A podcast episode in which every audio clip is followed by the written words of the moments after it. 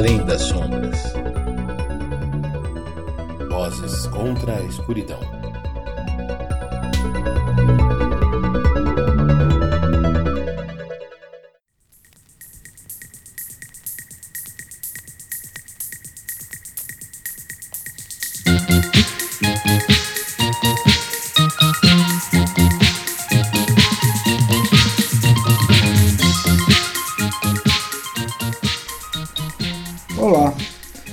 Este é o podcast Além das Sombras. Aqui quem fala é Leonardo Rossato. Eu também estou aqui com a Jaqueline Costa e a Maíra dos Anjos e nós vamos falar um pouco hoje sobre a composição dos ministérios do governo Bolsonaro.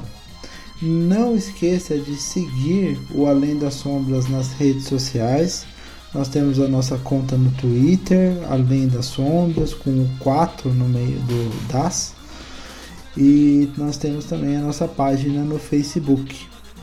Então, vamos falar antes de, de entrar no tema. Eu queria só dar um oi aqui para Jaqueline e para Maíra que estão junto com a gente. Olá. Olá. Oi, boa, boa noite, bom dia, galera aí do Além das Sombras. Então vamos começar a detalhar, é, é, deixando claro que esse não é o único programa sobre o Ministério do Bolsonaro. A gente vai falar mais vezes e vai fazer um detalhamento maior nos próximos programas, mas hoje nós vamos começar a falar sobre o Ministério do Bolsonaro em geral, para vocês entenderem um pouco da estrutura de como foi montado esse é, pacote ministerial, que é um pacote bastante diferente do pacote que nós tínhamos no governo Michel Temer e também dos, que, do, dos ministérios que nós tínhamos nos governos Dilma e antes disso no governo Lula. Então vamos começar. Bom, vamos começar falando que as promessas de campanha do Bolsonaro pro, em relação aos ministérios era de uma diminuição de 29 ministérios do Temer para 15 ministérios no governo Bolsonaro, né? E não foi bem o que aconteceu, né? Estamos atualmente com 22 ministérios. Alguns superministérios, que a gente vai falar um pouquinho deles, algumas pastas que não eram, é, não tinham status de ministério foram acopladas a alguns ministérios, também vamos falar sobre mais futuramente. E a primeira coisa é essa, né? Era para ser 15, ainda estamos com 22 e alguns deles são os que a gente chama de super ministérios, né, que acoplaram várias coisas embaixo de um grande guarda-chuva. Ótimo. Fazendo um detalhamento desses ministérios, a primeira coisa que a gente precisa falar é que é, desses 22 ministérios, seis deles são o que a gente chama de área meio. Nós detalharemos isso em outro programa, mas esses seis ministérios que são de área meio, são os ministérios responsáveis pela interlocução interna do governo e pelo relacionamento com as outras áreas do governo e com os outros poderes da República, legislativo, judiciário. E esses seis ministérios são Casa Civil, o Gabinete de Segurança Nacional, a Controladoria Geral da União, a Advocacia Geral da União, a Secretaria-Geral da Presidência e a Secretaria de Governo. Nós falaremos mais detalhadamente sobre eles mais, mais tarde, em outra, em outra ocasião, mas hoje nós falaremos da, dos quatro ministérios que eh, têm o status informal de superministérios, por estarem agregando serviços de diversas pastas. Esses quatro grandes ministérios, que são guarda-chuvas que agregam serviços de várias pastas, são o Ministério da Economia, que é o mais óbvio desses superministérios, comandado pelo Paulo Guedes, o Ministério da Justiça e Segurança, que é o Ministério do Sérgio Moro, o Ministério da Agricultura, Pecuária e Abastecimento, que agregou outras funções, então todas as funções do antigo Ministério de Desenvolvimento Social estão nesse ministério, bem como a demarcação de terras, que antes era responsabilidade da FUNAI, e finalmente o, o Ministério da o Ministério da Família Mul... Oi? Mulheres, Famílias e Direitos Humanos. Isso, isso mesmo. Família, Mulher, Direitos Humanos que agregou várias políticas e, e, é o ministério aí da ministra Damares que se notabilizou nesses últimos dias por suas declarações aí em palestras antigas e redes sociais. Hoje nós falaremos um pouco mais desses quatro ministérios, ainda que de forma bastante superficial, nem de longe tendo a profundidade que a análise desses ministérios vai merecer nos próximos programas. O, esses quatro ministérios, assim, dos, nós aqui estamos chamando de quatro superministérios pela, pela composição, pela, pela, pelas funções que têm, pelo impacto que eles podem causar também. É, na, na mídia, no, nos jornais, o da economia e o da justiça já são tratados como superministérios também, né? Todos falam sobre os superministros Guedes e superministro Moro. Ah, no caso da, do Ministério de Família, Direitos Humanos e, e Mulher, é importante ver que ele agrega muitas funções, mas ele perde muita força política por, por questões das, da, dos poderes que foram tirados dele e colocados para outros ministérios. Eu acho que a, a, a grande questão envolvendo esses quatro ministérios é que cada um deles representa um dos eixos do governo Bolsonaro. Então a gente tem o eixo do liberalismo econômico do Paulo Guedes, a gente tem o eixo do Sérgio Moro, que é aquela ligação com o judiciário e com esse é, modelo de justiça que para o bem ou para o mal foi consagrado com, com a Lava Jato.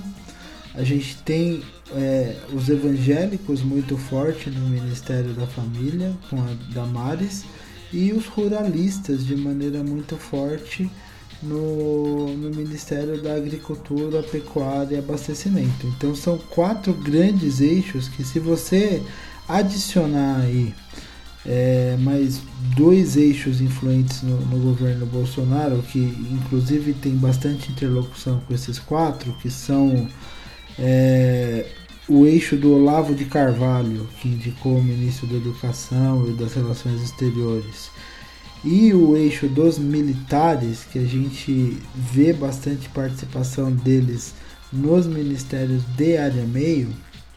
Então são seis eixos que realmente têm bastante influência na formação do governo Bolsonaro. E só, Mas... e só lembrando que o Ministério da Agricultura, por por vontade inicial do Bolsonaro, ia também agregar a parte de meio ambiente. Só que isso ficou extremamente mal visto e, inclusive, a bancada ruralista não gostou, porque isso ia, isso ia pegar mal para eles. A gente tem que entender que a bancada ruralista eles têm um interesse de exportação de commodities. E para você conseguir exportar commodities, ainda que soja, dentre outras commodities, para países da União Europeia e até, até mesmo para a China, como o Brasil faz, você precisa zelar por certos parâmetros na, na produção, na, na, no que se refere à conservação ambiental. E se você fosse juntar agricultura e meio ambiente, você estaria dando uma mensagem para o exterior de que você não zelaria por esses parâmetros. Por mais que ainda suspeitemos que esses parâmetros não serão muito bem respeitados, mas quando você pelo menos deixa o Ministério de Meio Ambiente independente, ainda que ele dê demonstrações de extrema simpatia em relação ao agronegócio, e de antipatia em relação a temas de preservação, né, você tem a vantagem de ter, de ter um olhar mais simpático por quem vai comprar os seus produtos. É, para não ficar escancarado, né? Sim. É. Para não ficar escancarado. Só o fato. Como ficou o lance da, da, da, demarcação de terras indígenas, porque você tem um conflito de interesses gigantes quando você coloca a demarcação de terras indígenas baixo, eh, sob o Ministério da Agricultura. Sim. Da mesma forma que você tem um conflito de interesses muito grande se você coloca a, def a, a defesa e manutenção do meio ambiente sob o Ministério da Agricultura. A diferença é que essa propaganda, né, a propaganda no exterior sobre a demarcação das terras indígenas não é tão importante quanto é da preservação do meio ambiente. Exatamente. Aliás, o desmembramento da FUNAI é bem característico, né? Porque se você coloca metade de, do, a metade que, que cuida, cuidava da parte de demarcação das terras indígenas embaixo do Ministério da, da, Agricultura e a outra metade embaixo do Ministério que tem como família, né? Que é o ministério, ministério que a gente entende que é o do, entre aspas, cunho religioso, é, o, o direitos humanos dos indígenas embaixo desse ministério, é, e a gente sabe que historicamente isso traz aquela toda a questão da evangelização, da civilizar os povos, né, dessa muitas aspas nesse né, civilizar os povos. Então fica bem claro o que, que, se pretende fazer com essas populações, né? E eu vejo com muito medo por dois pontos, né? Primeiro que uh, no caso dos direitos dos indígenas eles saem de um ministério com força jurídica, que é o Ministério da Justiça, vai para um ministério que historicamente é, o Ministério dos Direitos Humanos no Brasil historicamente não tem força. Não tem. Né? Sim. Não tem força, ele vai para o Ministério. E com uma ministra que sua vida, né, como pastora antes da, da atual função de ministra, é, tinha muito com, com, a, com relação a, a, a esta civilização, como você mencionou, Maíra, né? civilização, né? trazer a civilização ocidental para o índio. É. Era, uma era é. um dos trabalhos dela, praticamente. Grande parte da militância da vida da, da pastora Damares, que é a atual ministra do, da família, ela diz respeito justamente a a estar tá, é, trazendo o evangelho para os os povos indígenas, então é uma, é uma visão bem proselitista nesse sentido. E eles veem, é, por mais que a equipe técnica do Ministério também tenha pessoas que, que têm trabalho sério na área, eles veem, principalmente a cúpula do Ministério, essa composição governamental como uma oportunidade de proselitismo, uma oportunidade de é, alcance religioso dos povos indígenas que só lembrando que o Brasil ainda é o país que tem mais povos não contatados no mundo, né? Então, se não me engano, dentre os países que tem povos não contatados no mundo, se não me engano, Brasil, Peru e Papua Nova Guiné são os três que lideram. Bom, então a gente, a gente comentou aqui direitos humanos e agricultura. É, vamos, vamos falar um pouco de, de, do Super Ministério da Justiça. O que, que vem por aí?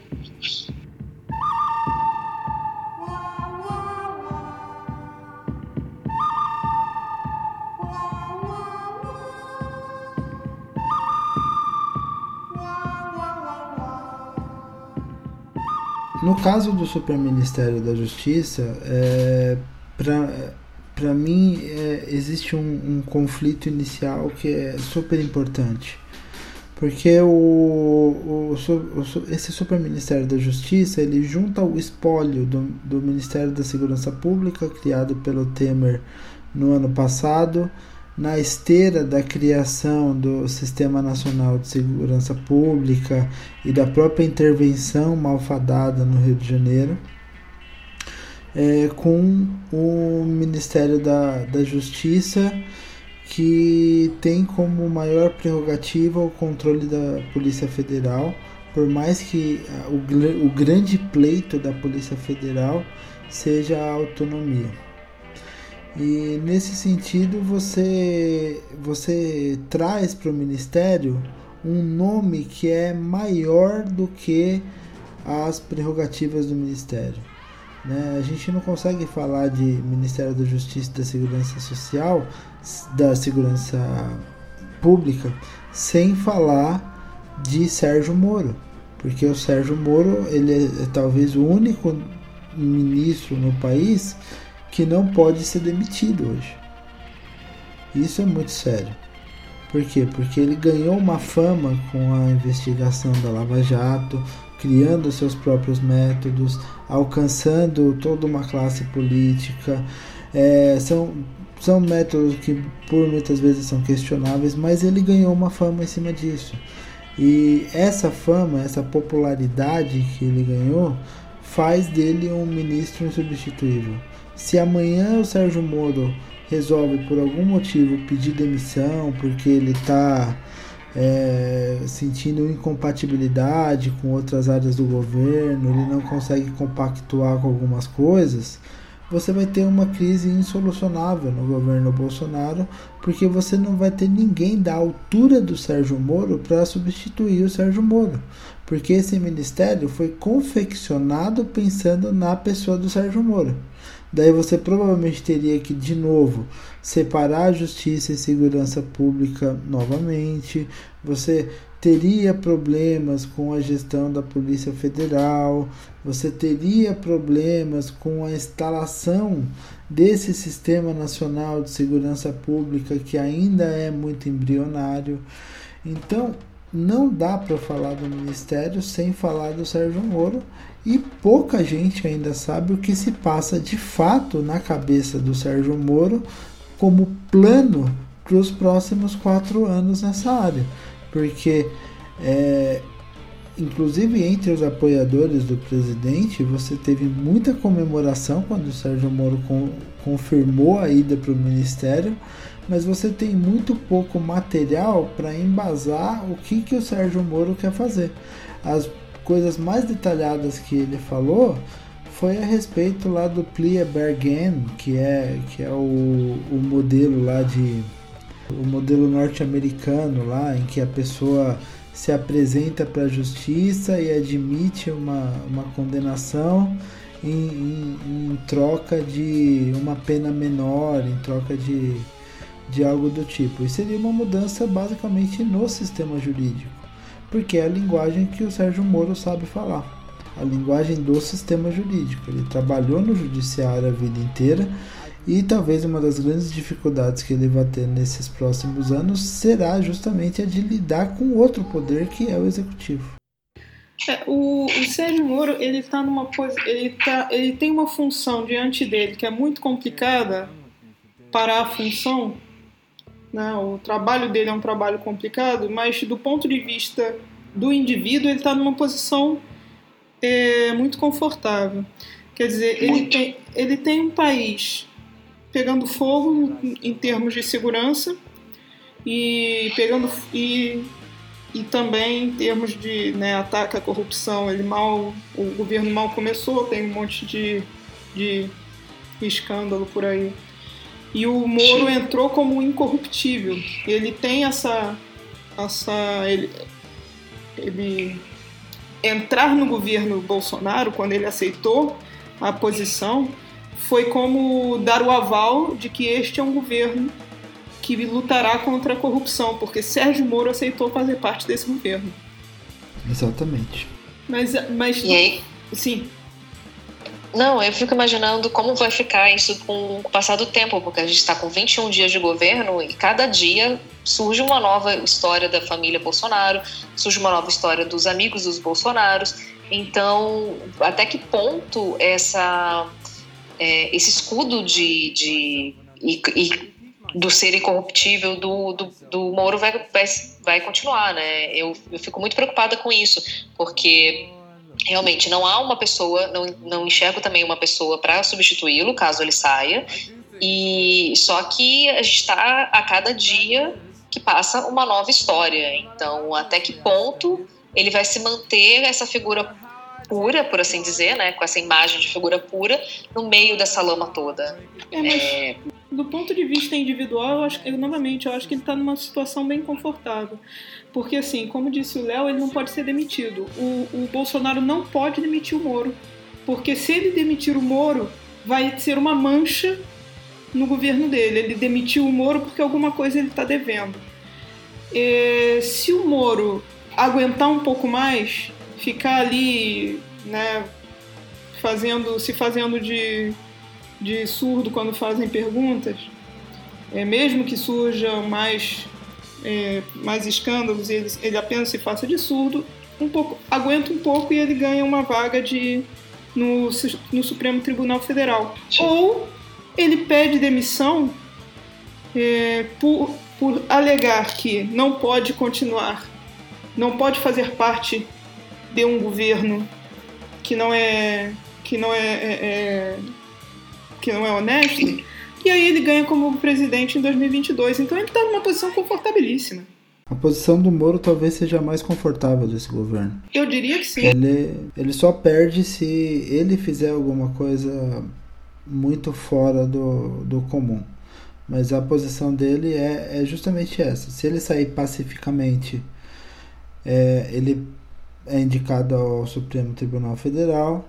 Se ele sair conflituosamente denunciando o governo, ele se torna o principal candidato à presidência em 2022. E se ele não sair e fizer um mínimo, o mínimo é manter a segurança pública no país minimamente controlada ou não deixar piorar mais. É, ele sai como um bom ministro. Então, não, não tem muito. E, e, e, e, marketing pessoal ele sabe fazer, né? Então. Sim. E sobrou nessa nossa discussão o, o Paulo Guedes. Rapaz, isso eu não sei não. Melhor você perguntar lá no Posto Piranga. Quer saber se eu fiquei com alguém no final de semana? O Paulo Guedes ele tem um super ministério, mas é, esse, esse super ministério ele, ele a princípio parecia muito assustador, mas a composição dele acabou se tornando um pouco menos assustadora na prática do que parecia, não porque assim houvesse um, um acordo nesse sentido, mas por dois motivos muito simples, porque a burocracia do de Brasília, das, da, das áreas de fazenda e planejamento, é uma burocracia muito forte. Então, a, o Ministério da Economia do, do Paulo Guedes é um ministério de fazenda, planejamento e de outras áreas que foram criadas para que os planos do Paulo Guedes de fato saiam do papel. Então, a gente tem é, a parte de desestatização, por exemplo, que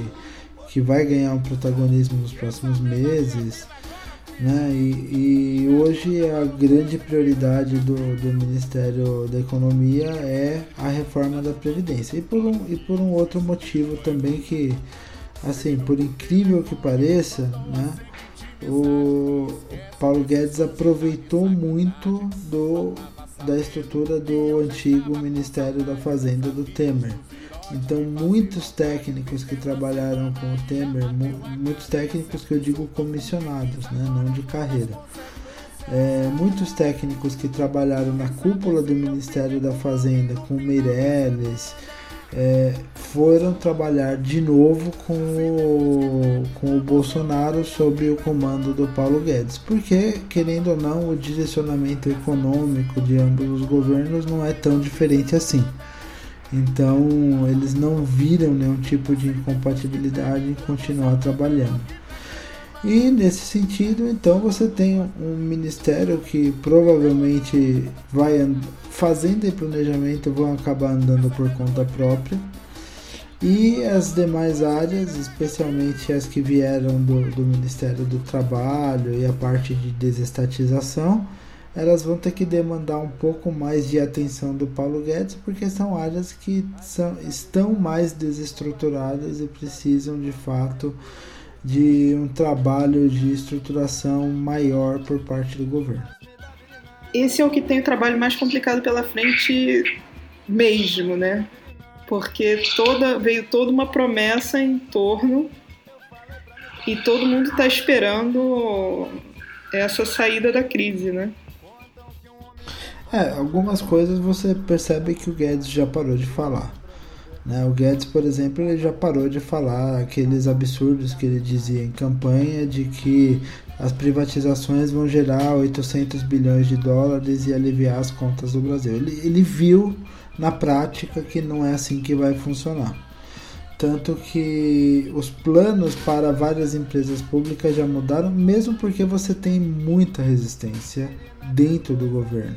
A gente tem que entender, por exemplo, que os militares dentro do governo, e a gente tem que lembrar que o Bolsonaro é um militar, eles são muito contra privatizações de empresas públicas de setores estratégicos como a Petrobras.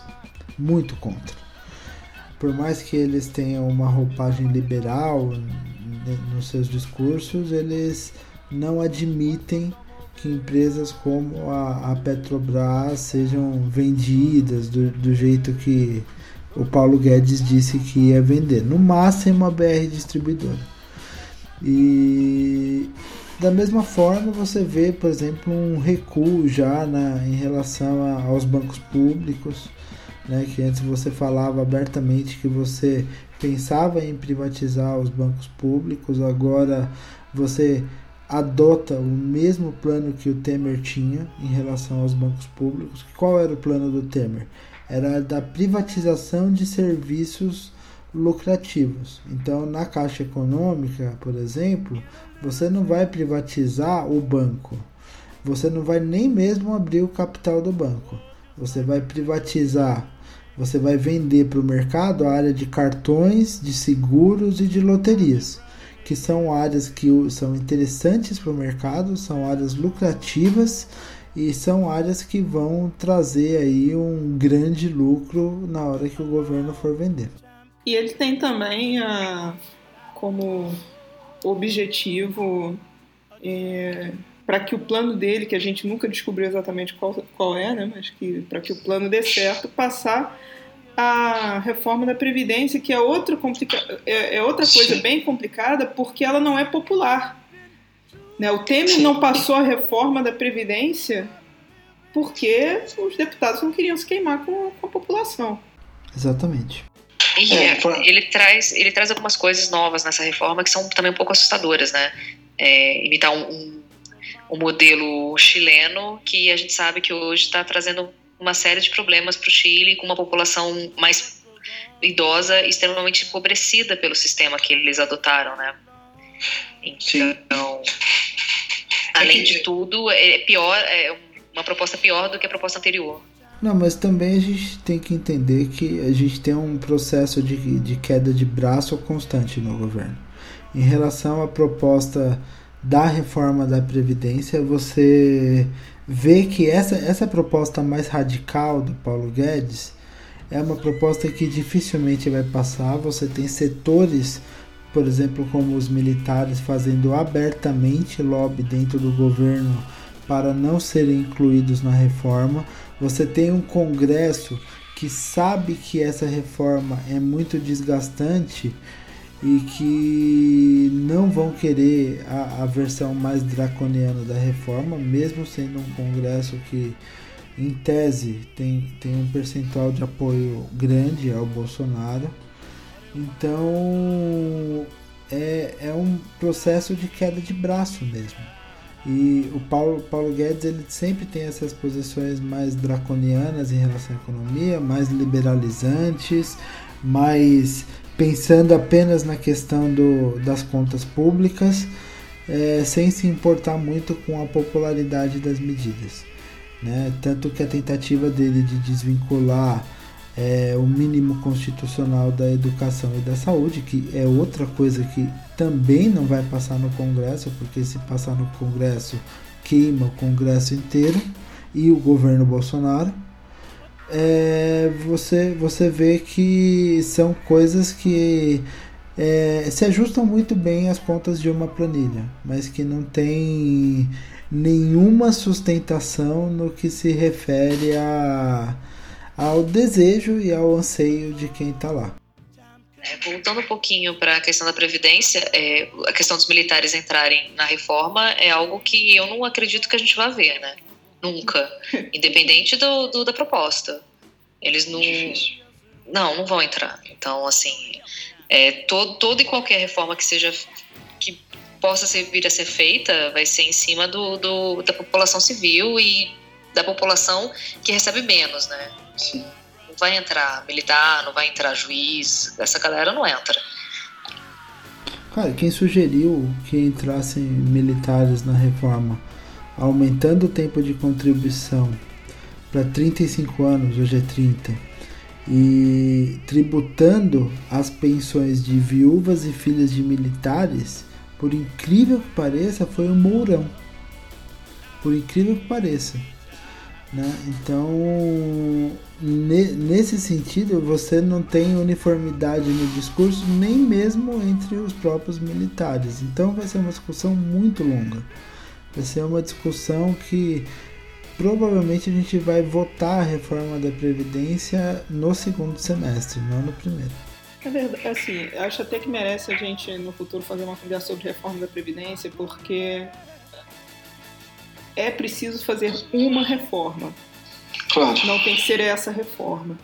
E o meu medo com, com os papos que estão vindo sobre a, as propostas do Guedes é, para a reforma é que seja aquela velha estratégia de fazer pintar um pintar um capeta bem bem feio que aí depois não, então tá bom, então eu vou ceder um pouquinho aqui, ceder um pouquinho ali, e acaba passando uma reforma que vai continuar sendo muito ruim. E a gente vai achar que ganhou alguma coisa, mas é só porque é, poderia ter sido muitíssimo pior. Sim. Que foi a estratégia do governo anterior o tempo todo, né? Exatamente, que foi o, o, A de- o que o Temer fez todo o tempo. Fez o tempo todo. Ah, Esse ainda não tá assim, né? Ele, ele faz, fala e desfala, mas ainda não tá nessa de pintar um, um, um burro muito feio para depois tirar um pouquinho da tinta e ficar menos feio, né? Mas vamos. É, eles não são tão organizados assim. É, ai- ainda. Vamos ver o que vai acontecer. Ainda. É, é uma equipe de governo que não se conversa muito, né? Tá interessante isso. A impressão que dá que ninguém se conversa, né? Porque cada hora um fala uma coisa e todo mundo fala coisas que não tem absolutamente nada a ver uma com a outra. Mas tudo bem. Sincronia é tudo nessa vida, tudo.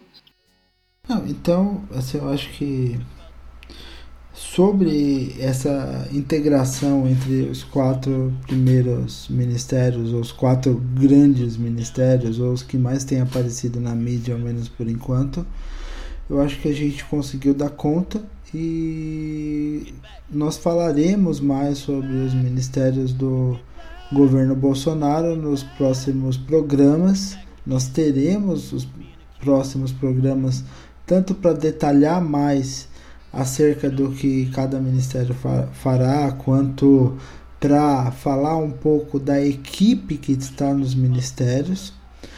E, e partindo disso, é, você, é, vocês têm mais alguma conclusão ou alguma coisa que a gente possa falar para fechar essa parte?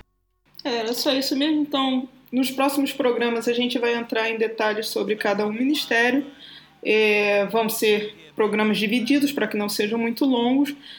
É, conversar sobre a estrutura nova dos ministérios, a composição é, de equipe e o orçamento desses ministérios e também um pouco de background de quem for o comandante, né, o ministro da pasta. E era isso. É isso aí, um beijo e até a próxima. Beijo, até a próxima. Boa noite. Até a próxima. Até a próxima. Tchau, tchau. You know, I come from back, way back in Indiana, where like we still got outhouses, and brothers wearing pointed toe shoes and carrying 45s. Well, you know, there's there's three kind of people in this world. That's why I know a change has got to come. Esse foi o Além das Sombras. Não esqueça de compartilhar e nos seguir nas redes sociais. No Twitter, arroba Além das Sombras, sendo que no segundo A a gente troca por um 4, no Facebook, arroba Além das Sombras, sendo que o último A a gente troca por um 4, e no YouTube, youtube.com barra Além das Sombras.